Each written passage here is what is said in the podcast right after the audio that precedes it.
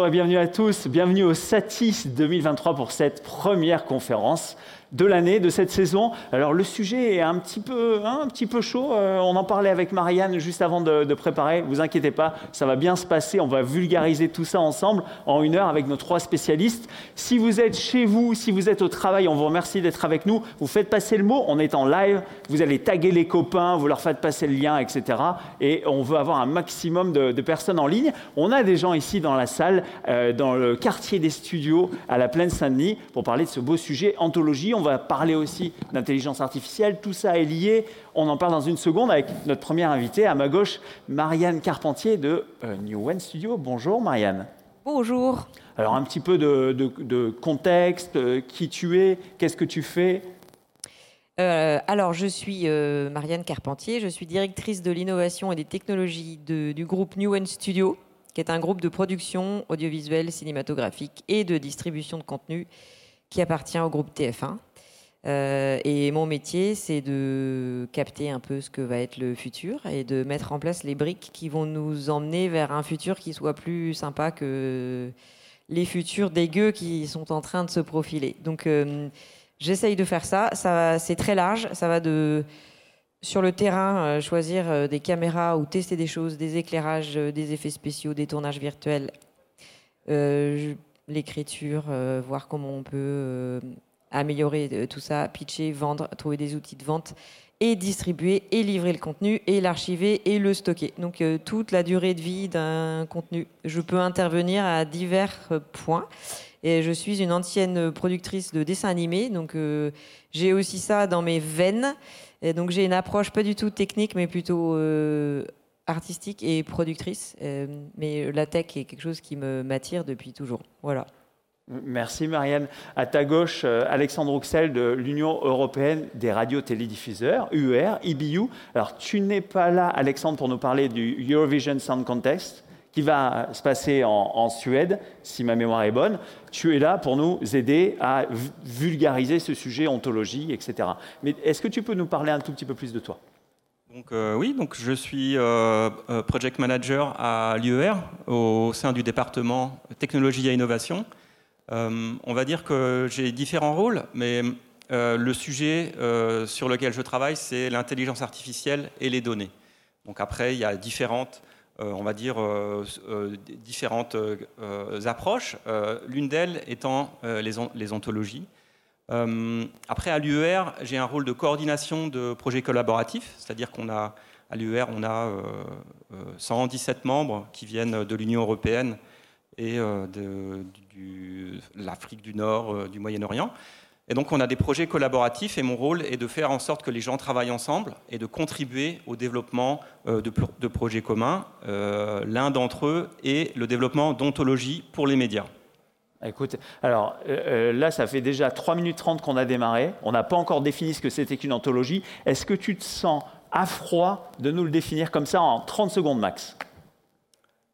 Euh, oui, pour faire simple, en fait, euh, une ontologie, donc au sens euh, philosophique du, terme, c'est une manière de décrire la réalité en définissant des entités et des relations entre elles, des concepts, et dans, au sens computer science. On a une informatique, informatique. On a une approche qui est en fait assez similaire. On essaye de définir euh, euh, du savoir à partir euh, de la connaissance des experts, de manière à ajouter de la valeur aux données, on va dire. Donc si je suis capable de définir des concepts, des relations entre des entités, j'ajoute immédiatement de la valeur à des données qui peuvent être brutes, et ce savoir peut être utilisé à faire plein de choses, on aura l'occasion d'en discuter. Absolument. Et donc, vous l'avez bien compris, on n'est pas là pour, euh, pour, faire un cours magistral sur les ontologies. On veut savoir quelles sont les applications dans le domaine de l'audiovisuel. Donc, c'est ce qu'on va voir avec nos trois experts. Le troisième expert, c'est Mathieu Parmentier de France Télévisions. Alors, euh, Mathieu, euh, petit changement de rôle ou de poste au sein de ta grande maison France Télévisions? Alors oui, François, oui. Après euh, plusieurs années à travailler sur euh, les projets d'innovation et notamment rencontrer euh, dans le cadre de, l'UR, dont France Télévisions est, un, membre éminent, en tout cas toute la, la puissance que l'on pouvait faire dans l'utilisation de ces ontologies, dans la, cartographie de nos programmes et de nos données associées au programme. J'ai participé à la création du département d'intelligence artificielle et de data de France Télévisions. Donc, on a tout de suite mis en pratique euh, l'utilisation de ces, ontologies pour, euh, cartographier l'ensemble de nos, connaissances dans l'entreprise. Et depuis, euh, depuis quelques mois maintenant, j'ai rejoint la filiale de production, France TV Studio, qui donc produit des contenus, mais également des sous-titres. Là, je dirige l'entité qui est notamment en charge de produire tous les sous-titres pour les sourds et malentendants de France Télévisions, de, des antennes de France Télévisions. C'est un autre grand gisement de connaissance des programmes, les sous-titres. Ça permet vraiment de structurer l'information et dans les sous-titres, dans le langage, on est capable également d'utiliser à bon escient des ontologies pour euh, bah, ne pas faire en sorte que ça ne serve qu'aux sourds et malentendants, mais que les sous-titres servent à beaucoup d'autres entités de l'entreprise et, d'accès euh, des programmes au public. Merci Mathieu. Alors vous qui nous regardez en ligne, ne zappez pas, hein, ok, on encore, c'est encore un peu nébuleux dans les têtes des uns et des autres, mais on va descendre dans le, dans le sujet et euh, justement d'ajouter de la valeur au contenu, d'ajouter de la valeur au programme. Et quand on parle contenu et programme, une productrice à nos côtés. Euh, une ex-productrice, mais aujourd'hui je les accompagne. Aujourd'hui, tu les accompagnes, tu es à leur côté. C'est quoi les enjeux par rapport à ces sujets, euh, données, valorisation des programmes, voire euh, intelligence artificielle chez Newen Studio? Ben, Les enjeux, c'est de, de, pouvoir s'adapter à un marché qui change plus vite que notre capacité à l'appréhender. Euh, déjà, le premier enjeu, c'est ça. Et ensuite, tout à l'heure, tu as dit à, quoi, à quoi ça sert l'ontologie. Et en fait, moi, je réfléchis vraiment pas comme ça. Je suis plutôt en mode euh, j'ai un vrai souci aujourd'hui. Euh, j'ai des données. notre groupe, euh, c'est une cinquantaine de labels de production dans toute l'Europe et qui sont des maisons qui existent parfois depuis les années 60. Donc autant dire qu'elles n'ont pas de données, ces maisons-là. elles ont encore la moitié de leur catalogue qui n'est pas numérisé. il y en a d'autres qui sont très avancés. Les Canadiens, ils ont tout stocké, tout est dans le cloud et tout ça. OK. Et je me retrouve avec des de data ou pas du tout de data qui sont explosés partout aux quatre coins du monde façon puzzle et je ne sais pas quoi en faire en fait et j'en ai besoin aujourd'hui pour les exploiter. Donc aucune intelligence humaine n'a été jusqu'à présent capable de gérer ces données, ni même de les consolider dans un endroit unique par exemple. Donc je ne vois pas comment ça va être possible, parce que tout ça a grossi depuis euh, les cinq dernières années, c'est euh, de manière exponentielle, ça se développe aussi vite que l'intelligence artificielle. Donc en fait, je me retrouve avec un, nuage de trucs là, et je ne sais pas quoi en faire. Et sincèrement, avant de rencontrer certains prestataires dans la salle ou de discuter avec vous, l'ontologie, je ne savais pas ce que c'était. Et, encore, j'ai du mal à comprendre. Hein. C'est quand même super philosophique comme concept. Donc, euh, je, ne veux même pas savoir en fait ce que c'est. Je m'en fiche. Moi, je veux trouver une solution à mon problème. Mon problème, c'est que pour exploiter mes contenus aujourd'hui, j'ai besoin de data. J'ai des diffuseurs et des plateformes et voire d'autres trucs qui vont arriver qui me demandent ces données, qui me demandent des données, euh, des assets, mais qui me demandent de la métadonnée aussi, donc des données enrichies. Et d'abord, un, soit je les ai pas ces données, soit elles sont pas bonnes, elles sont donc euh, vraiment elles sont mauvaises quoi. Il y a des erreurs dedans. Euh, soit j'en ai trop. Donc je, suis à la recherche d'une solution. Euh, si c'est l'ontologie, mais tant mieux. Ça a l'air quand même super puissant comme concept et comme technique. Enfin, technologie, c'est pas une technologie, c'est plutôt un process de travail, je pense. Et donc ça a l'air d'être puissant. Sincèrement, il faut quand même être super armé pour comprendre comment ça marche, pour euh, l'intégrer dans un process, pour monter un projet. On ne peut pas y aller comme ça avec son petit cartable. J'ai essayé. Hein. J'ai essayé l'année dernière, je suis partie tout feu tout flamme, je trouve ça super, on va faire un POC. J'avais des gens qui m'ont accompagné. bon, ben non, en fait, euh, le POC, il ressemble à rien. Euh, bon, je sais même pas quoi faire des résultats. Euh, le truc, ça veut rien dire. ça me, je peux rien en faire. Bon, donc c'est pas ça qu'il faut faire. Donc on va y recommencer, on va recommencer, on va y retourner.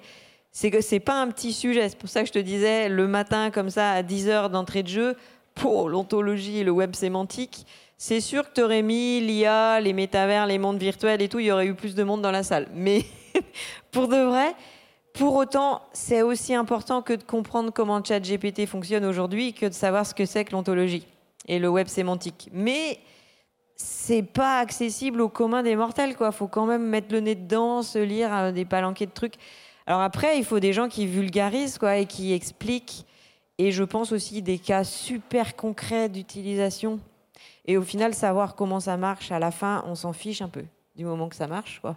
Euh, mais oui, euh, tu vois, les premiers, premiers cas où je me dis ça a un intérêt, c'est sûr, c'est sur mes données, là, moi, euh, faire des bases de données avec des données toutes pourries, ça sert à rien, en fait. Et pouvoir exploiter un catalogue de 10 000 euh, titres euh, de manière ultra réactive dans un marché qui est complètement volubile, qui part dans tous les sens, et on fait un truc en année 1, en année 2, ça n'existe plus. en année 3, tu te dis, je vais vendre du contenu super luxe, hyper cher. En année 4, en fait, ce que tu te rends compte, c'est que tu vends du programme à la pelle carrée qui coûte que dalle et que tu dois livrer en 30 secondes.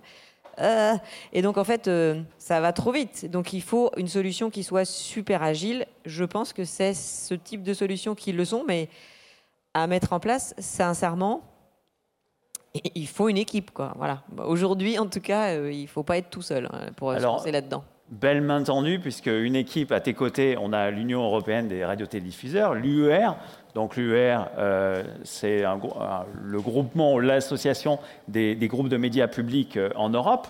Donc euh, c'est quoi l'enjeu par rapport à, ton métier, à ce que vous faites au niveau de l'ontologie, des données? Tu parlais d'intelligence artificielle tout à l'heure. Alexandre Rouxel.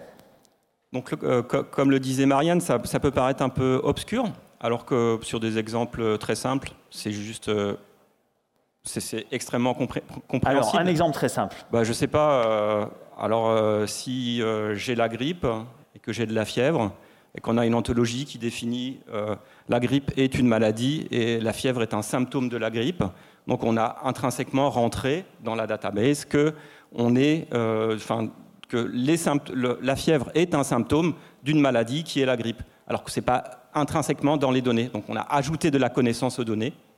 Et cette connaissance, elle va permettre euh, de générer de la connaissance qui n'est pas intrinsèquement présente dans les données. Et c'est là qu'on utilise le savoir des experts.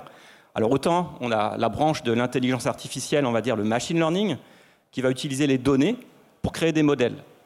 On a les experts qui, vont, qui ont plus des, des, profils euh, donc, venus des mathématiques, des statistiques, qui vont créer des modèles qui extrait de l'information des données. Maintenant, avec l'approche, euh, euh, on va dire euh, l'approche modèle de données en général, c'est les experts qui vont créer un modèle basé sur leurs connaissances.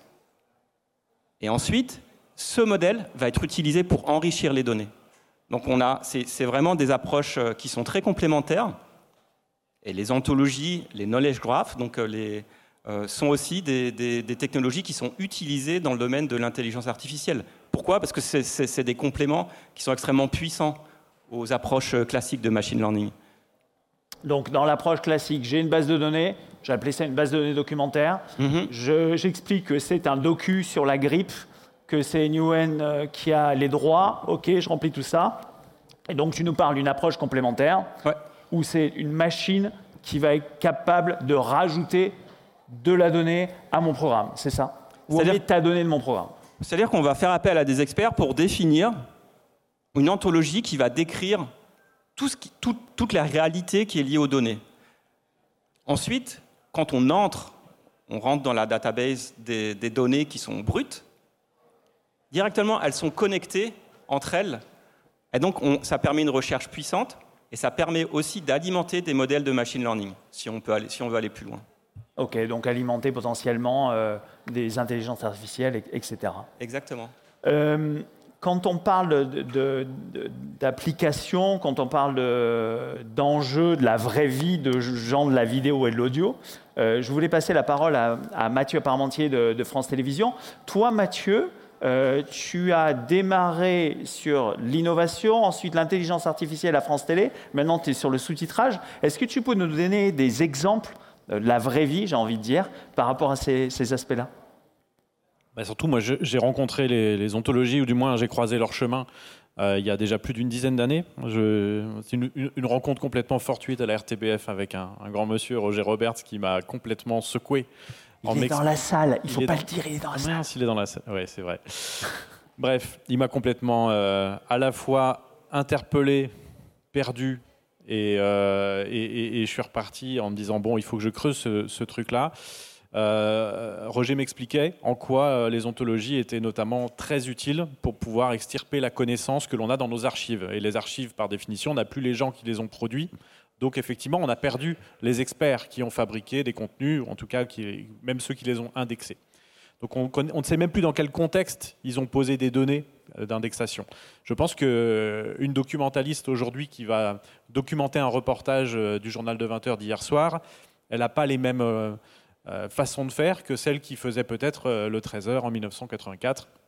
Et donc c'est pas sûr que devant les données brutes qui sont dans les notices documentaires, on soit finalement aussi capable de les interpréter avec les mêmes il va même nous manquer du jargon. Notre jargon audiovisuel, il a beaucoup, beaucoup évolué en, 30 ans. Ça, c'était ma première rencontre. Et il se trouve que quand je rentre de Belgique, je rencontre une collègue de Radio France euh, qui s'occupe d'innovation et qui me dit, moi j'ai un problème terrible. On a un massif départ en retraite de grandes oreilles de, de Radio France.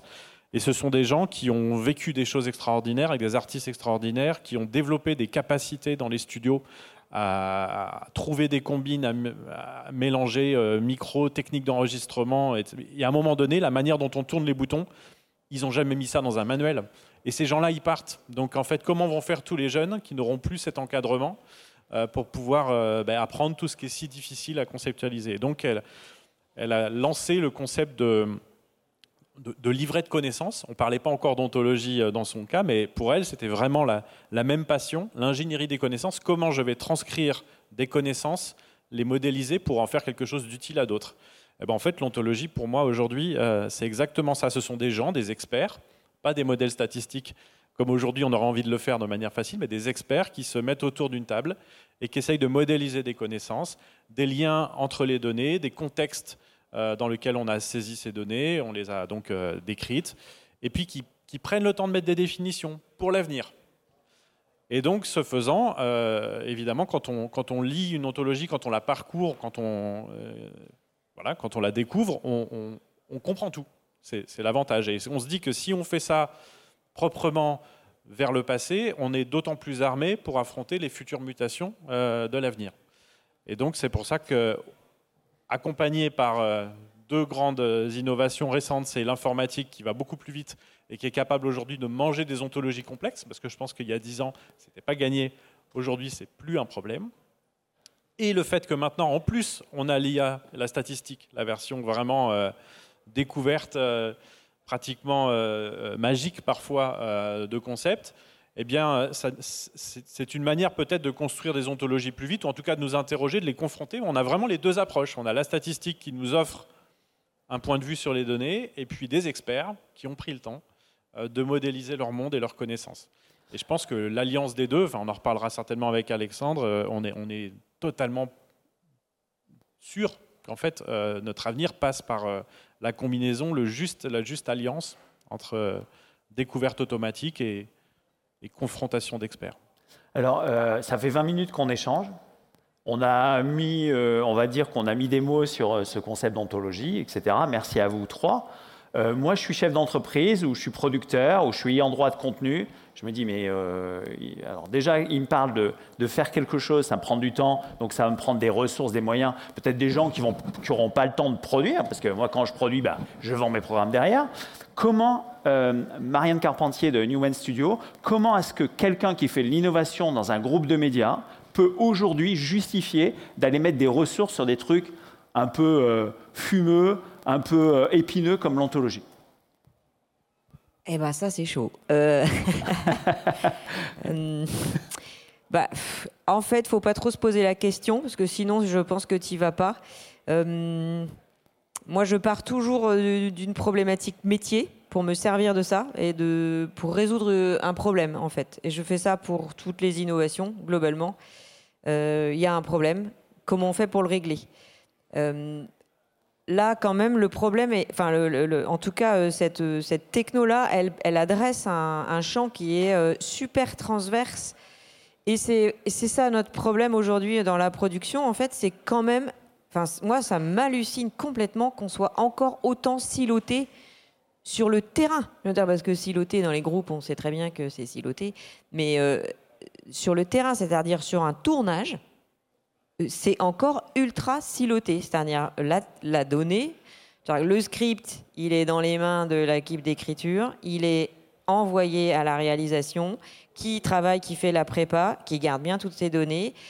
Personne se file les, les, datas. Quoi. Alors, il y a, deux exemples où c'est pas le cas, c'est sur les quotidiennes. Donc, je sais que chez vous, c'est pareil que chez nous. Sur les, quotidiennes, quotidiennes. Mais parce qu'on est dans l'industrie. Demain nous appartient. Et donc là, on a mis en place des process de gestion de données chez vous aussi euh, transverse complet pour que tout le monde puisse travailler sur la même donnée et avoir le plus d'informations possible. Mais quand vous dites ça dans le cinéma, ils font tous des AVC. Ah, il est hors des questions que je partage cette information-là. Parce que là, il y a des questions de pouvoir, parce que vous touchez à des peurs fondamentales, parce que les bonhommes, il n'y a pas trop de nanas encore, je suis navrée, dans les équipes de tournage, eh ben, ils aiment bien avoir leur posture, leur pouvoir, et donc c'est moi qui ai l'info, et donc c'est moi qui suis en place, et donc on peut pas me sortir si j'ai l'info, donc je la donne à personne. Donc vous leur dites, mais dites à un chef d'éco, va mettre tes décos là dans la base de données globale que tout le monde puisse y accéder. Il vous dit non, je vais pas faire ça. Bah si, tu vois, là on parle d'un truc très, euh, c'est des process de travail et il faut lever des peurs parce qu'ils sont tous en angoisse 2000 que les grands méchants producteurs capitalistes coupent les postes et les remplacent par des machines, des données et tout ça. Et, euh, il faut, donc, il faut faire de l'accompagnement, là, en fait, avant tout, il faut faire de l'accompagnement au changement. Il faut leur montrer que non, on ne va pas couper une journée de ton travail, on va te laisser ces 8 heures que tu économises parce que c'est la machine qui fait ce boulot qui n'a aucun intérêt pour ton cerveau. Ces 8 heures-là, tu vas les passer sur de l'artistique. Que je reprends tout le temps cet exemple de ma chef costumière, mais le jour où son dépouillement de 10 scripts, là, il est fait par une machine ce qui lui fait économiser 8 heures de travail par semaine. Ces 8 heures-là, quand elle, elle, son premier réflexe, ça a été de dire ah, on va me couper une journée de tournage. Non, tu vas avoir une journée pour aller faire du shopping, c'est quand même top dans la vie. Euh, enfin, c'est son métier en même temps, hein, de faire du shopping pour choisir des costumes. Donc, elle a eu cette journée pour aller faire de l'artistique. Et donc, on va en Et ça, ça se voit à l'image. Donc, nous, producteurs, on n'est pas débiles. On, sait que ce qu'il faut, en fait, euh, les outils, ça permet pas d'économiser de l'argent. Je pense que c'est le premier truc qu'il faut dire à nos, à nos comex et, et aux producteurs. Aucun outil ne fait gagner de l'argent. Ça fait gagner du temps et ça permet de travailler mieux et ça permet d'avoir des, des programmes plus quali à l'écran et d'avoir plus de qualité à l'image. C'est ça qu'il faut vendre. Moi, c'est ça que je vends. Je vends pas. Euh, euh, il faut mettre de l'argent pour euh, que ça vous, ça vous coûtera moins plus tard. Quoi. Je fais pas ça. Donc après, c'est soit on vous écoute, soit on vous écoute pas. Bon, moi j'ai la chance, j'ai un comex qui, qui, entend, pas tout, mais qui, entend les petites graines que je plante, elles poussent chez Newen, donc on me laisse tester des choses faut accepter euh, l'échec aussi. Donc, euh, faut le dire de suite. Ça peut ne pas marcher. Je mets 10 cas sur un POC euh, pour voir c'est quoi ce truc. on ne sait pas du tout à quoi ça va servir. On y va parce qu'on a un vrai problème et on cherche des solutions. Accepter de mettre 10 000 euros pour voir si ça marche ou pas. Ça peut ne pas marcher. Si on n'accepte pas l'échec, alors là, je le dis d'autant plus fort qu'on est en France et que l'échec c'est encore un gros mot. C'est mal. Bah voilà, donc en fait, euh, bah, non, euh, moi j'aime bien me gaufrer en fait, j'adore ça. Je trouve ça super. On apprend jamais mieux que de l'échec. C'est comme au sport, euh, on n'apprend rien de la victoire, on apprend de la défaite. Donc faut accepter ça. Ben ça, c'est aussi des graines qu'il faut planter dans le cerveau des, dirigeants. Hein. Donc, encore une fois, moi, chez moi, j'ai de la chance, ils sont déjà formatés comme ça. Ce qui fait que il y a un poste comme le mien qui existe aussi, parce que dans les boîtes de prod, il n'y en a pas beaucoup. je ne suis même pas sûr qu'il y en ait d'autres, en fait. Euh, dans les, dans les, chez les diffuseurs, oui, parce qu'ils ont des problématiques plus industrielles que les producteurs. Mais euh, donc voilà, il ne s'agit pas d'aller chercher du budget pour faire. Euh, je ne pense pas qu'il faut le vendre comme ça. Il faut, plutôt le vendre comme. il faut changer nos méthodes de travail, en fait. Il faut accompagner les gens Donc, il faut sortir du débat technique parce que sincèrement, personne ne le comprend. Euh, très honnêtement, si je débarque demain en Gomex et que je leur dis on va faire un projet de, de web sémantique, je pense que je repars avec mon cartable. Par contre, euh, euh, si je leur dis non, mais là, en fait, on a 15 pétas de données, on ne sait pas quoi en faire. Non seulement ça nous coûte cher en stockage, mais en plus c'est dégueulasse pour notre impact carbone euh, et puis on ne peut pas les valoriser. Ben, on n'en fait rien, d'où on a un catalogue aussi riche. En fait, vous savez, on sait, on sait, euh, on sait même pas tout ce qu'on a dans notre catalogue. Quoi. Enfin, c'est quand même totalement hallucinant de, de ça. On sait quand même, on exploite beaucoup de choses, hein, mais euh, y a, on trouve encore des trésors. Quoi. Donc, bah, c'est pas normal. C'est pas normal. Donc là-dessus, ils entendent bien. Après, c'est juste une histoire de ROI. Hein. Est-ce que là, on voit bien que le marché euh, se casse la gueule. C'est tout le monde est, en stress 2000. Euh, Quand je dis tout le monde, tout le monde, je pense. Donc, euh, il faut faire quelque chose. Il faut tenter des trucs. Là, c'est le moment. Là, là, ça, ça, se tend là. On ne sait pas où on va. Personne ne sait. Les plateformes, pas les plateformes. Toutes les chaînes sont en train d'inventer des nouveaux trucs. Mais c'est génial. C'est le moment d'y aller, quoi. Donc, pour, je pense que c'est une super opportunité pour tout le monde. Mais sincèrement, euh, il y a besoin, là, je pense que la, recherche fondamentale, donc la RD, se rapproche du métier. Euh, il y a besoin de couches de traducteurs entre les deux. Ça pourrait être des IA, mais il y a besoin de couches humaines pour rapprocher euh, les travaux qui sont faits depuis des années et qui sont super puissants avec la réalité du terrain. Et en fait, cette couche-là, elle n'existe pas trop. Et il y a besoin d'accompagner les petits humains que nous sommes parce que euh, tout ça fait super peur. Donc euh, voilà, je me suis un peu égarée, mais... Non, non, mais on adore les égarements. Merci Marianne. Euh, moi, la question que je voudrais te poser avant de passer la parole à Alexandre Rouxel de, de l'UR, quand on a préparé ton, intervention, tu, tu, revenais tout juste du MIPCOM et tu m'as fait un retour qui m'a assez surpris sur le MIPCOM. Alors, tu viens de parler de l'état du marché avec, c'est vrai, des tensions à tous les niveaux, mais tu parlais du MIPCOM avec l'entrée de l'intelligence artificielle. Est-ce que tu peux nous donner un, tu vois, un 30 secondes sur le MIPCOM 2023, c'était comment? Oui, oui, par rapport à ces aspects bah, techno. L'IA, c'est le sujet euh, du moment. Là, tout le monde en met partout. D'abord, c'est hyper vendeur. Je, tu aurais dû mettre euh, IA, le mot, dans ton titre de conf. Ça fait venir du monde. Euh, oui, bah, oui euh, sincèrement, c'est un outil quand même qui est, super. Euh, qui est super. Enfin, il ne faut pas se leurrer. Donc, euh, oui, il y en a en plus à tous les endroits de la fabrication, du démarrage. moi, pour vendre un projet, je mets de l'IA aujourd'hui. Je ne l'écris pas avec parce qu'il y a des problèmes de juridique, d'éthique dont on parlera ce soir qui sont pas réglés. Et donc, tant que c'est pas réglé, aucun, enfin, je conseille à aucun producteur de d'écrire avec de l'intelligence artificielle tant qu'on ne sait pas qui est l'auteur de ce qui est écrit. Mais euh, après, chacun fait ce qu'il veut. Mais en post-production, euh, c'est quand même euh, un truc de dingue. Ça ne remplace pas les humains. Il y a besoin d'hommes pour manipuler ces outils et de femmes.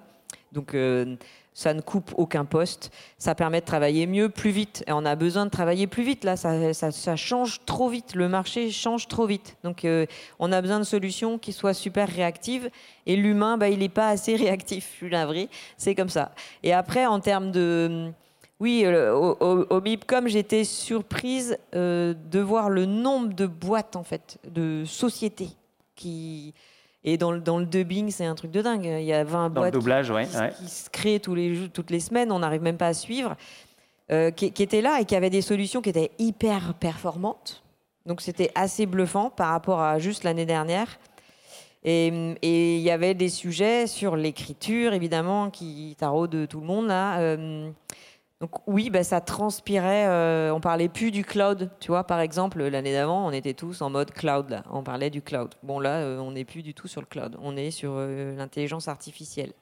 Donc ça, on sent que ça, ça, brasse. Moi, je trouve ça très enthousiasmant parce que ça amène des gens dans le métier qui viennent pas forcément de l'audiovisuel et ça fait du bien en fait parce que ces gens-là, ils n'ont pas peur de casser les codes et qu'ils s'en fichent qu'en en fait, euh, une équipe de ciné, euh, il faut forcément une script, un réal, un nanana, Ils s'en fichent complètement, ils analysent le truc avec un nouvel œil et c'est super intéressant. Donc il y a des gens qui viennent du jeu vidéo, il y a des gens qui viennent euh, de l'informatique. de d'autres métiers aussi qui commencent à se mélanger à tout ça. Je trouve c'est plutôt bouillonnant, c'est ça, ça fait revivre un marché qui était devenu un peu vieillot, quoi, avec des vieux tapis. Là. Et je trouve que ça remet un peu de dynamisme start-upien là-dedans. Là. Et bah, moi, je trouve ça intéressant. Alors, une, très belle main tendue, puisqu'on parle de dynamisme start-upien à l'instant. On va aller côté labo, côté UR. Euh, euh, toi, Alexandre Rouxel, est-ce que tu peux nous en dire plus sur cette partie labo? Alors là, on a parlé de la, partie euh, tout à l'heure en intro, un peu râle laboratoire par rapport à cette ontologie et l'intelligence artificielle, etc. Toi, de manière pratico-pratique, Alexandre, est-ce que tu peux nous en dire plus sur concrètement ce que vous faites, ce que vous apportez à vos membres qui sont des groupes médias publics européens?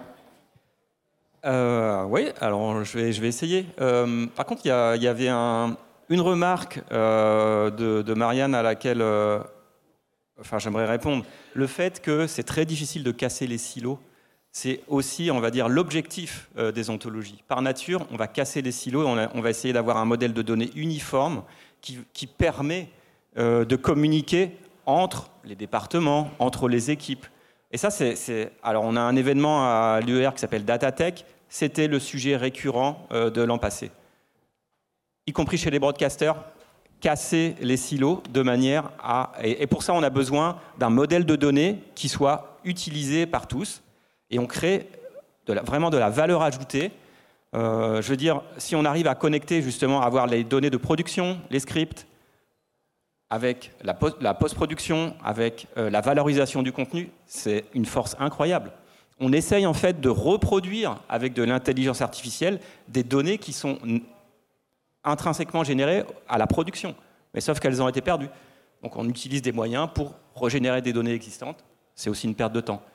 Donc ça, c'est vraiment un sujet, euh, un sujet récurrent.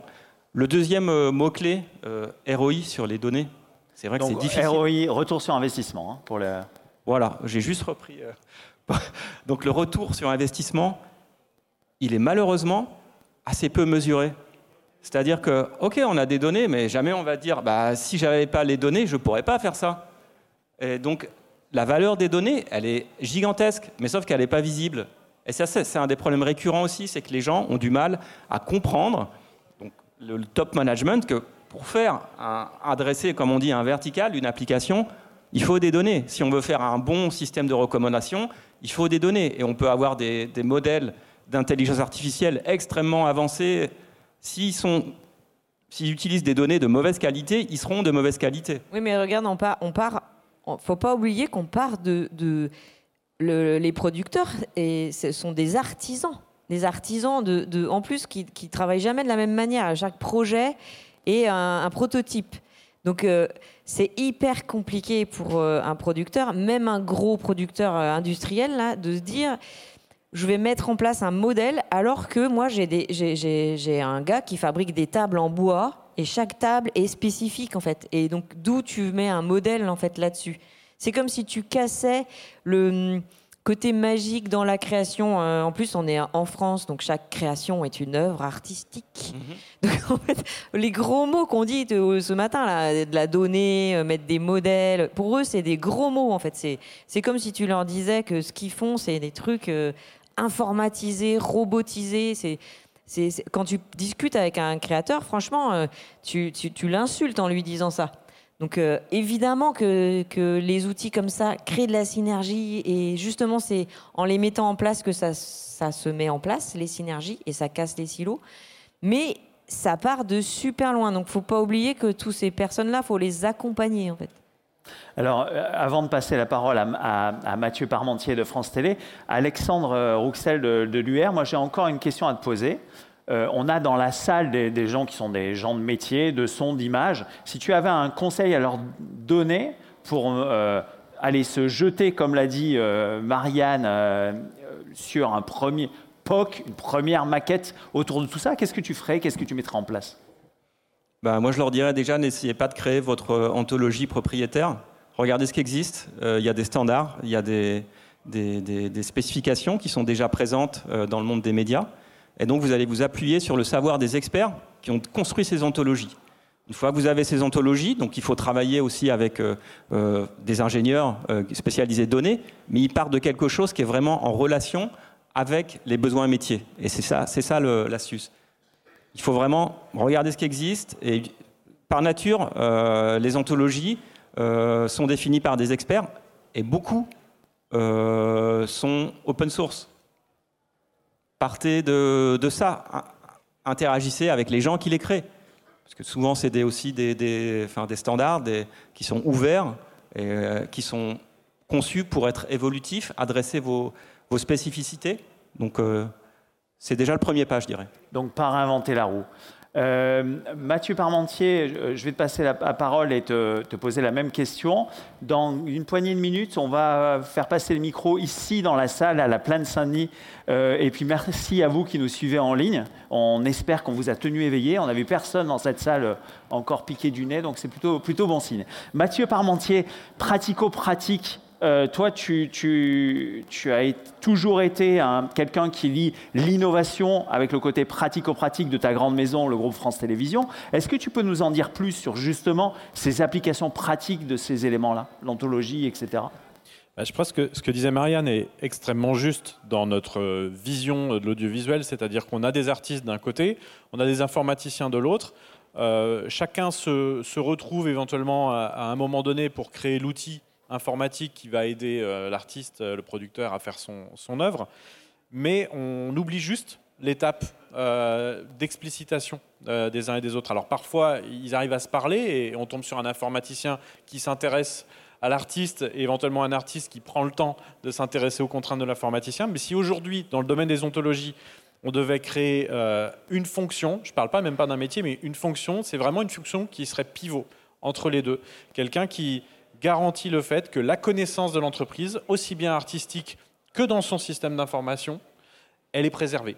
Et une ontologie, c'est ça. Et donc cette personne clé, cette personne pivot, c'est pas un informaticien, c'est pas un data analyst, c'est vraiment quelqu'un qui a l'amour du métier et qui en même temps a le, le, plaisir de dire je vais structurer les connaissances pour que maintenant et dans les années futures, tout ce qu'on va produire comme données en lien avec cette œuvre, ça pourra servir. Il n'y aura pas besoin que je sois là ou que l'artiste soit là pour que les informaticiens de demain s'en servent. Ce sera explicite. J'aurai pris le temps de faire des définitions, de relier des concepts entre eux, euh, de dire que le titre euh, d'une émission dans un outil de fabrication, eh bien, en fait, euh, c'est exactement le même concept que le titre de cette émission dans un autre outil qui est juste un outil de planificateur de diffusion. Mais malheureusement, parce que les métadonnées vont pas porter les mêmes noms, aujourd'hui, on ne sait pas que c'est la même émission et on ne sait pas qu'on peut mettre en relation toutes les données qu'on a dans un système avec celles qui sont dans l'autre. Donc on n'a on a, on pas fait ce travail de lien, il n'y a pas eu ce pivot, et donc on a, on a, on a conservé nos silos, et, plus le temps passe, et plus les silos sont irréconciliables. Donc c'est vraiment très, très intéressant de, de, se poser la question de ce nouveau métier, ou de cette nouvelle compétence, de ce travail de pivot, de catalogage. Alors, je suis sûr que parmi nous, il y a des tas de, sociétés de production ou d'équipes de production qui nous regardent. Euh, dans, une équipe de production classique, tu verrais qui avoir ce rôle? Alors aujourd'hui, nous, on a dans les nouvelles productions, euh, on parle de fiction euh, ou même de documentaire. Il y a, en tout cas, il y a un rôle qui est le DIT, la personne qui est en charge de collecter, copier les médias qui sont donc issus des cartes mémoire maintenant, des, des différentes caméras, systèmes son système d'effets spéciaux, puisqu'il y, a plein de données maintenant qui sont calculées en temps réel sur les plateaux. Euh, cette personne-là, elle est clé parce qu'elle est sur le plateau, elle est à proximité du studio, elle sait dans quel contexte les choses ont été faites. Si euh, l'ingénieur du son a vite fait euh, mis trois bribes d'informations depuis son outil de fabrication pour dire attention, là, cette prise-là, il y a un problème parce qu'un avion est passé au-dessus du studio, éventuellement, il parle en code. Donc c'est cette personne-là qui est capable d'expliciter les informations pour les autres qui vont derrière faire de la post-production. Donc je pense que c'est une personne qui est assez clé dans la manière de dire je range dans cette case cette donnée, mais elle a telle signification euh, en langage naturel, hein, vraiment, pour les futures personnes qui vont, s'en servir. Pour moi, ça c'est un pivot. Et après, on va retrouver un autre pivot plutôt dans le monde des documentalistes, qui sont elles aussi, euh, généralement des femmes, je dis ça, mais on, a vraiment chez les documentalistes des gens qui ont euh, ce rôle de passeur d'informations entre, les archives froides, les données, les notices euh, documentaires, et puis la fabrication euh, de nouveaux contenus. Donc, je veux dire, leur cerveau à ces deux professions-là sont parfaitement câblés pour venir vraiment parler aux, deux communautés, l'informaticien et l'artiste.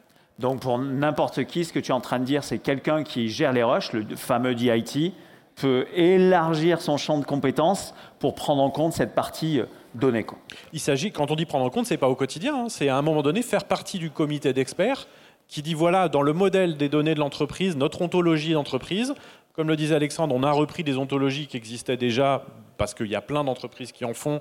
En général, c'est gratuit. Le partage de connaissances, c'est ça qui est formidable. C'est 1 plus 1 euh, égale euh, une infinité de, valeurs. Euh, cette personne-là peut dire, voilà, nous, dans notre production, on a inventé un nouveau format. On a donc des nouvelles données dont on voudrait servir.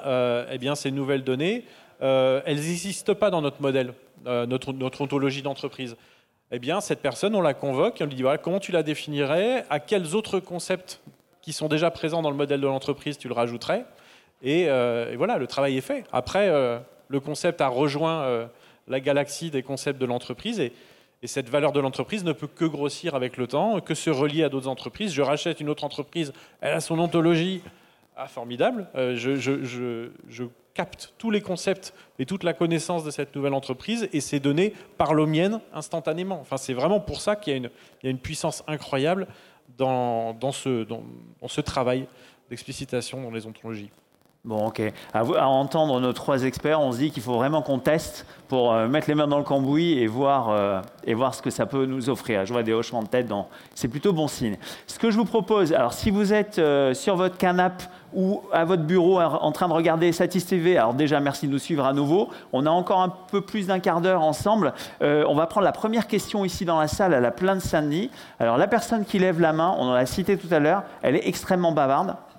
Il y en a d'autres comme ça. Donc, elle, dans 30 secondes, Esteban qui est au son, tu lui coupes le micro. OK? Voilà, c'est clair, Esteban. Merci à toute l'équipe technique. Hein. on ne les remercie pas assez. Merci à toutes et tous. Le chrono est parti. Voilà, bonjour, je suis Roger Roberts.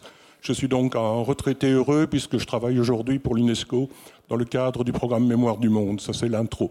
Madame Carpentier, je vais vous expliquer ce que vous devez expliquer à votre patron. Vous devez lui dire. Il reste 15 secondes. Dans le domaine des sciences, il y a tout ce qui est empirique. C'est tout ce qui est AI. Il y a de l'autre côté tout ce qui est théorique. Ce sont deux domaines qui sont totalement différents. Dans le domaine théorique, quelque part, vous avez tout ce qui est ontologie et tout ce qui est web sémantique. Quel est votre problème? Structurer des données. Soit d'une manière physique, vous avez les informaticiens, soit les structurer. Et là, vous avez tous les gens qui font des tables, où on sait très bien qu'il faut concevoir la structure avant de mettre la moindre donnée dedans. Et vous avez les XML Flintstone dont il faut se méfier. Et enfin, vous avez les bases de données conceptuelles. Et les conceptuels reposent sur des graphes, reposent sur des entités. Vous pouvez modifier le graphe en permanence, et c'est ça qui fait la richesse. Je crois que expliquer ça en 30 secondes, j'y suis arrivé. Mais j'en suis convaincu. Merci Roger. Mais mon problème, c'est pas de lui expliquer ça, c'est de lui expliquer aujourd'hui à quoi ça sert. Et comme c'est un, c'est un, il a, il faut du business, mon patron. Et donc euh, concrètement, très, très simplement, quel business il va, générer, il va générer avec ça et de le mesurer. Et là, sincèrement, c'est compliqué. La, réponse est la suivante. Qu'est-ce que vous avez comme technologie pour décrire des connaissances? Je ne vais pas répondre parce que là, on est long. Ça. Il n'y a que ça l'AI ne décrit pas des connaissances. C'est vrai que si on avait mis AI euh, dans le titre, on aurait eu une sale comble ici. Hein. L'AI, quelque part, monopolise 99,9% de l'espace médiatique, pas scientifique. Pas scientifique. Merci Roger. Est-ce qu'il y a une euh, question? Merci. Euh, donc votre nom et votre société, poste alors, je m'appelle Jean-Baptiste, je suis chargé de l'audiovisuel pour une école du ministère de la Justice. Euh, et nous, alors, je suis venu ici parce que justement, on est en train de retravailler notre système d'information et on voudrait faire un, moteur de recherche qui euh, va chercher dans toutes nos productions, que ce soit les conférences, mais aussi les thèses ou les mémoires des, stagiaires ou des choses comme ça, et notamment les vidéos. Donc, je comprends bien euh, l'intérêt du sous-titrage, de la transcription pour taguer entre guillemets les vidéos, dire qu'est-ce qu'elles ont comme contenu. Euh, donc ça, j'arrive encore à, bien imaginer euh, la collecte de données, mais j'ai bien compris que l'ontologie, c'était de mettre en relation ces données-là. Et j'ai encore un peu du mal à comprendre euh, le genre de relation qu'on pourrait établir. Est-ce que vous auriez exemple, des exemples un peu plus concrets Parce que nous, on en est à, la collecte de données, et après, il faudra les mettre en relation, et j'ai encore du mal à comprendre ça. Alors, le lien. Le, tu, le, micro du Alexandre Auxel ou alors Mathieu Parmentier. J'étais chaud, alors voilà, j'y vais. alors. Euh, dans le texte, on va effectivement récupérer des mots-clés, mais on peut aussi analyser le texte et savoir si euh, les mots-clés font partie d'une phrase euh, positive, négative ou neutre, par exemple. Donc là, on a des petits modèles d'IA qu'on va venir convoquer et qui vont nous permettre de savoir si on parle d'un sujet, si on en est sûr parce que les occurrences, les différents mots-clés correspondent bien à la même thématique et si cette thématique, elle est plutôt positive, négative ou neutre. Donc là, on commence déjà à créer un peu plus de connaissances à partir du texte. Si après j'analyse l'image, que je reconnais mes intervenants et que je suis capable de, de faire cette relation entre qui a dit quoi, ça m'apporte aussi d'autres informations euh, sur euh, euh, les dialogues ou les, même les joutes verbales qui ont pu être consignées dedans.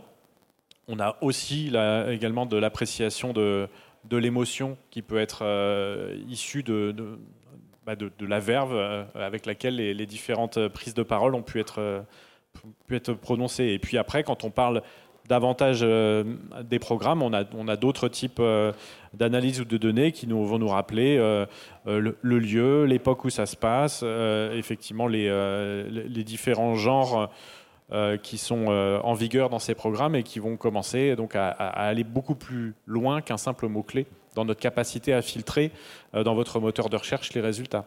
Donc si je cherche des informations sur une région particulière de France qui concerne un métier particulier, mais je veux pas que ce soit de la fiction, je veux que ce soit du réel. On va aller chercher dans les métadonnées plutôt les genres documentaires, magazines et peut-être s'éviter les versions euh, voilà, de film ou fiction. Donc on, est en permanence en train d'essayer d'agréger ces connaissances pour pouvoir avoir derrière, évidemment, l'objectif numéro un, c'est celui-là, c'est un moteur de recherche que l'on manipule avec euh, la, même appréciation des connaissances. On sait qu'on va pouvoir euh, filtrer de manière très très naturelle les différents éléments dont on a, dont on a besoin pour réduire le nombre de résultats. On sait qu'aujourd'hui, sur France.tv, on a plus de 400 000 programmes qui sont disponibles en ce moment. Retrouver un programme, si j'ai un seul moteur de recherche avec euh, uniquement des mots-clés, me donne quasiment aucune chance de le voir jaillir dans mes, dans mes 100 premiers résultats. Merci. Ce que je vous propose, c'est qu'on on parle de l'avenir, on parle du futur. Alors là, on a déjà dit que tous ces systèmes étaient très puissants, qu'on pouvait euh, rajouter de la valeur à nos programmes, à nos assets, à nos données. Très bien. Moi, j'aimerais demander à nos trois, euh, à nos trois experts euh, comment eux, est-ce qu'ils voient l'avenir, comment est-ce qu'ils voient le futur. Il y a le côté buzz et, et on en a parlé il y a une, il y a une seconde autour de l'IA. Mais la- l'avenir, c'est quoi alors? Qu'est-ce qui arrive dans 3-5 ans? Ah ouais, c'est moi. Ah bah. ok. Bah alors, après ça n'engage que moi. Ok, je ne porte pas du tout la parole de mon groupe. Personnellement, moi je pense que l'avenir est ce que tu as envie qu'il devienne. Donc, je prône euh, le fait de bien se connecter tous humains que nous sommes et de tous avoir envie d'un avenir et un futur bienveillant et serein. Comme ça, ça augmente les probabilités que ça arrive. hein. Donc, euh, point 1. Méthode Euh, Coué. Point- Ben non, pas méthode Coué, euh, c'est de la physique quantique, hein, je crois plutôt. Donc quand on creuse un peu. Donc après, euh, je peux partir là-dedans euh, ce matin. Mais sincèrement, mais c'est hyper important. point 1, bienveillance, quoi. Y compris, tu vois, l'usage de l'ontologie, du web sémantique et des IA. Si tu enlèves le mot bienveillance, ça peut devenir très dangereux. Donc, point 1. Point, donc, du coup, partant de ce constat-là, moi j'ai envie de ça. J'ai envie de quelque chose de beau, de bienveillant, de lumineux là pour demain. Donc euh, je le vois comme ça à l'avenir. Je le vois plutôt euh, quelque chose de très chouette. Euh, je dis l'avenir euh, 2030 quoi. Entre maintenant et 2030, ça va être un gros bordel. Donc pour prendre une image marine, parce que je fais du bateau, euh, là, il est temps de mettre des riz, de baisser les voiles, là, de ramasser tout, le, tout ce qui traîne sur le ponton, de continuer à avancer, mais de faire gaffe quand même parce que ça va secouer. Là, là sincèrement, ce qui se profile quand même, c'est que ça va secouer. Donc il faut, il faut il faut s'armer, il faut continuer à avancer, faut, mais il faut pas rajouter de la voile, quoi. Il faut plutôt en baisser, mais continuer à avancer, puis garder son cap vers le futur lumineux qu'on a envie de voir arriver. En tout cas, moi, c'est comme ça que je le vois. Donc IA, pas IA, enfin, mais IA, c'est même pas une question, c'est comme si tu disais euh, Internet ou pas Internet? Bah, De quoi on parle en fait? Voilà, IA, euh, c'est un outil, puis euh, tout le monde l'en met partout. Tous les auteurs de la place de Paris utilisent ChatGPT pour combler le syndrome de la page blanche. Donc, il faut arrêter de se secouer le pistil sur ce sujet et plutôt réfléchir à comment on peut l'utiliser de manière intelligente pour travailler tous ensemble mieux, euh, et faire des choses plus belles. Et si on pouvait fabriquer du contenu inspirant et lumineux dans ce monde qui est quand même bien noir en ce moment-là, ce serait super. Bon voilà, moi je le vois comme ça, l'avenir proche là. C'est quand même, euh, ça va bien secouer. C'est pour ça que des projets comme ça sont complexes. Il faut pas se leurrer, c'est complexe. Euh, quand le monde secoue comme ça, là, on a envie de mettre un gros pull et de rester bien au chaud. Quoi. On n'a pas envie de sortir avec son Siri dans la tempête. Hein. Donc, euh, pour autant, il y a plein de gens qui le font, qui vont dans la tempête, qui sortent et qui lâchent pas l'affaire et qui mettent en place euh, les choses qui font que euh, justement l'avenir sera lumineux. Donc, bon, moi, je suis un peu comme ça. Plus ça se coud, plus je m'accroche et plus je suis en mode yalla. bon, mais tout le monde n'est pas comme ça, donc il faut faire un peu gaffe aux gens autour de soi, quoi. Après, encore une fois, je reviens à ce que je disais tout à l'heure, je trouve ça hyper enthousiasmant, mais en, personnellement, c'est un peu comme ça que je bosse aussi et que je suis. Euh, quand ça se coud, quand c'est difficile, quand on sait plus où on habite, moi je trouve que ça ouvre plein d'opportunités. Donc oui, il faut tester, oui, il faut se demander à quoi ça sert euh, le web sémantique. Qu'est-ce que c'est que ce truc, quoi? C'est un truc. Mais mais je suis comme toi, Mathieu. Quand on m'a montré ce que c'était, j'ai dit, mais c'est un truc de dingue, ce machin, quoi. Et donc, euh, bah, il faut démocratiser, il faut en parler, il faut. Pareil avec l'IA, c'est exactement la même chose. Il faut expliquer à quoi ça sert. Concrètement, toi, dans ta vie, euh, chef machinot, à quoi ça va te servir l'intelligence artificielle? Voilà. Ben, il y a des cas d'usage, hein, très honnêtement. Euh, c'est tout. Et, lui montrer que c'est pas dangereux, en fait. Euh, ça peut l'être, soyons clairs. Hein, il y a besoin de règles, il y a besoin d'éthique. Euh, ça peut être dangereux. Donc, euh, ne nous leurrons pas et ne soyons pas trop bisounours, même si je suis toute rose. ça peut être dangereux, mais en fait, si on l'utilise bien, ça peut être super. Donc, moi, je suis pour la force verte des Jedi, quoi. Allons-y, tu vois. Soyons plus forts que la force noire. Voilà. Ok, ok. Donc, merci Marianne. Donc, euh, euh, bien compris, hein, ça c'était la vision de Marianne. On laisse le groupe TF1 euh, à laquelle ta, filiale appartient. donc on commence par les valeurs, on garde le cap, on y va, on teste, etc. je pose la même question à Alexandre Rouxel de, l'UR. L'avenir, qu'est-ce que tu vois arriver dans tes, dans tes labos, Alexandre? Moi, je suis assez optimiste aussi. je dirais que valoriser ces données, c'est plus une source d'inspiration ça, ne remet pas du tout en cause la créativité humaine. Donc on, reste, euh, je pense, loin devant dans ce domaine. Et avoir des données euh, accessibles, compréhensibles, ancrées dans la réalité, ça permet justement d'être euh, plus créatif. Si on va plus loin entre l'interaction l'interaction entre l'intelligence artificielle et les ontologies, je dirais que les ontologies et donc la connaissance des experts permet d'ancrer les modèles d'IA dans la réalité. Et c'est déjà un fait. On peut parler de euh, euh, ChatGPT, les, GPT-4 maintenant, utilisent ce type de technologie pour éviter les hallucinations. Donc on a, des modèles d'IA qui, qui peuvent, on dit, halluciner, c'est-à-dire qu'ils n'ont pas été conçus euh, de manière à rester ancrés dans le réel, et on utilise ce type de modèle pour éviter ce genre de problème, pour les ancrer au sol. Et ça, c'est quelque chose qui va continuer à se développer. En fait, on a ces deux mondes euh, qui, ont, sont, alors qui à l'origine étaient, on va dire, euh, assez euh, distincts et qui sont en train de se réunifier pour avoir une approche, je dirais, positive, créer de la valeur aux données et aussi créer de la valeur à l'intelligence artificielle dans le sens où elle va utiliser de plus en plus le savoir des experts. ce qui n'est pas encore quelque chose de, très bien établi. Et c'est ce dont on parlait tout à l'heure avec le, commentaire de Roger Roberts. merci. Même question à Mathieu Parmentier du groupe France Télévisions. Le futur, l'avenir, comment est-ce que tu vois ça? Bah, Pour reprendre ce que mes deux camarades viennent de dire, moi je pense qu'on a alors on a un projet européen qui est piloté par la Commission européenne. Ce n'est pas un projet de recherche et développement, c'est vraiment un projet euh, business qui consiste à créer le premier euh, data space euh, européen, c'est-à-dire vraiment couvert par la RGPD, l'IACT, l'ensemble des garde-fous qui nous garantissent en tout cas la lumière au bout du tunnel et, le fait qu'on reste dans l'esprit européen du respect de la personne, des données, de la propriété intellectuelle.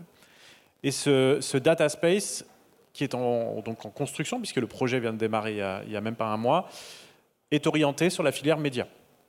Donc on est euh, avec euh, Alexandre, on, est, membre de ce consortium qui, monte ce data space.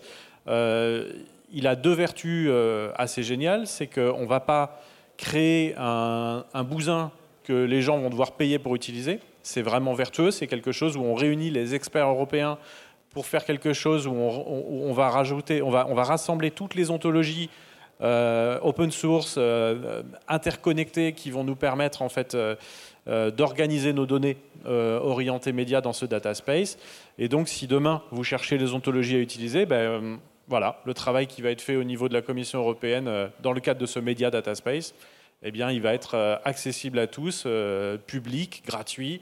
Euh, et si vous voulez utiliser le data space pour échanger demain vos données, euh, exposer la valeur de vos catalogues, de vos archives bien rangées, parce que vous avez fait un travail euh, de valorisation de vos archives qui, peut permettre de les exposer à d'autres, eh bien là, vous ne paierez que la, portion congrue, c'est-à-dire le, fait d'utiliser un système européen, mais il n'y aura pas d'entreprise qui viendra ponctionner des bénéfices euh, pour servir d'intermédiaire avec, euh, avec les autres agents européens. Je pense que ça pourra même aller à l'international si, si d'autres pays veulent se mettre aussi euh, dans les mêmes règles qui sont celles de, que l'on a en vigueur en Europe de, protection des données, de respect de la propriété intellectuelle.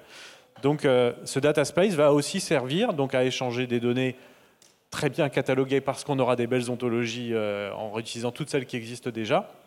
Ce sera aussi la possibilité de, de proposer des données pour faire des entraînements vertueux euh, d'IA, euh, dont on saura tracer la provenance des données, le fait qu'elles n'ont pas été euh, volées à des gens. Enfin bref, on, est vraiment sur quelque chose qui, qui, est quand même dans l'immédiat, parce que c'est un projet qui vient de démarrer, mais il se finit dans trois ans, et, il faut que ce soit en place. Donc on est vraiment sur, je pense, des, lendemains qui, peuvent chanter. Quand même, je, rajouterais qu'un un acteur, un groupe audiovisuel aujourd'hui, un groupe hein, euh, audiovisuel qui ne se saisit pas de ces enjeux-là, il va se faire vite dépasser par, euh, par son marché, en fait, par son propre marché. Un, producteur indépendant ou un, artisan, moi j'aime bien les appeler comme ça, euh, qui, qui, fabrique du contenu aujourd'hui, il n'a pas besoin de se saisir de ces sujets-là, mais s'il s'en saisit, il pourra améliorer ses conditions de travail et euh, être plus réactif et produire aussi bien, voire mieux, à moindre coût, donc devenir plus performant. Mais il n'en a pas besoin. Donc euh, c'est pas grave de pas euh, mettre le nez là-dedans. Sincèrement, on pourra toujours fabriquer des films dans 50 ans sans ce type de données, même sans intelligence artificielle, heureusement. Mais mais ça aide. Mais en fait, il pourra surtout se connecter à, son, propre, à son marché parce qu'il a quand même besoin de vendre son produit pour euh, vivre. Donc, s'il veut rester connecté à son audience et à son marché, il faut qu'il comprenne ça. Donc, euh, je les invite quand même à regarder de près ce que c'est. Et les gros groupes audiovisuels devraient tous être déjà euh, en train de travailler là-dessus, hein, c'est sûr. Alors, je vais vous couper honteusement. Il nous reste genre 40 secondes, dont 10 secondes de générique. 10 secondes pour toi, euh, Mathieu Parmentier. Je te voyais au micro. Le mot de la fin on n'a pas parlé d'écologie, mais casser ces silos. Écologie, 10 secondes. Je suis désolé que ça, ça arrive. Non, non c'est ça, mais casser ces silos, euh, faire en sorte de ne pas ressaisir des données, faire en sorte de faire circuler l'information, c'est quasiment euh, une obligation également. Alexandre Oxel, allez, le mot de la fin de la fin. Moi, je dirais que prendre des décisions en s'appuyant sur des données, c'est quelque chose aussi de, de, très utile. C'est un petit peu la fin de l'ère des gourous qui devinent la bonne décision. Super. Merci à toutes et tous de nous avoir suivis. Merci dans la salle. Merci à nos trois experts. Je voudrais qu'on les remercie. Merci à vous de vous être déplacés au Satis. Euh, et écoutez, à très bientôt.